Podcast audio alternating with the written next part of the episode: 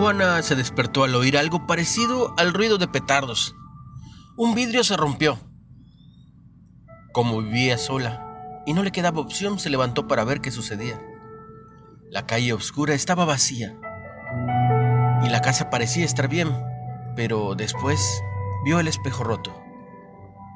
Los investigadores encontraron una bala a más de un centímetro de los tubos de gas. Si hubiera pegado ahí, ella probablemente no habría salido con vida. Más tarde, descubrieron que se trataba de una bala perdida de unos departamentos cercanos.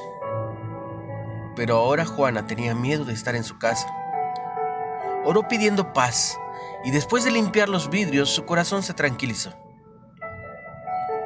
En el Salmo 121 nos recuerda que miremos a Dios en tiempos de tribulación.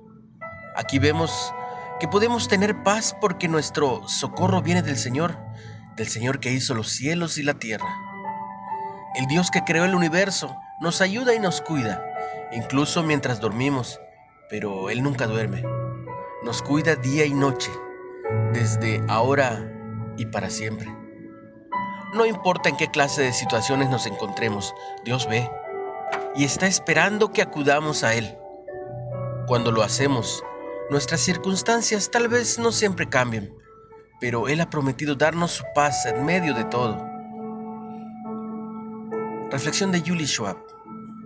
Amoroso Dios, gracias por tu paz. Sigue calmando mi corazón en las áreas de mi vida que parecen caóticas. Gracias por tu paz. ¿Cuándo experimentaste la paz de Dios en una situación perturbadora? ¿Cómo lo has visto ayudar a otros? Comparte el mensaje. Hoy es un nuevo día, un nuevo sol. Recibe mucha bendición. Como siempre, en el nombre de Jesús.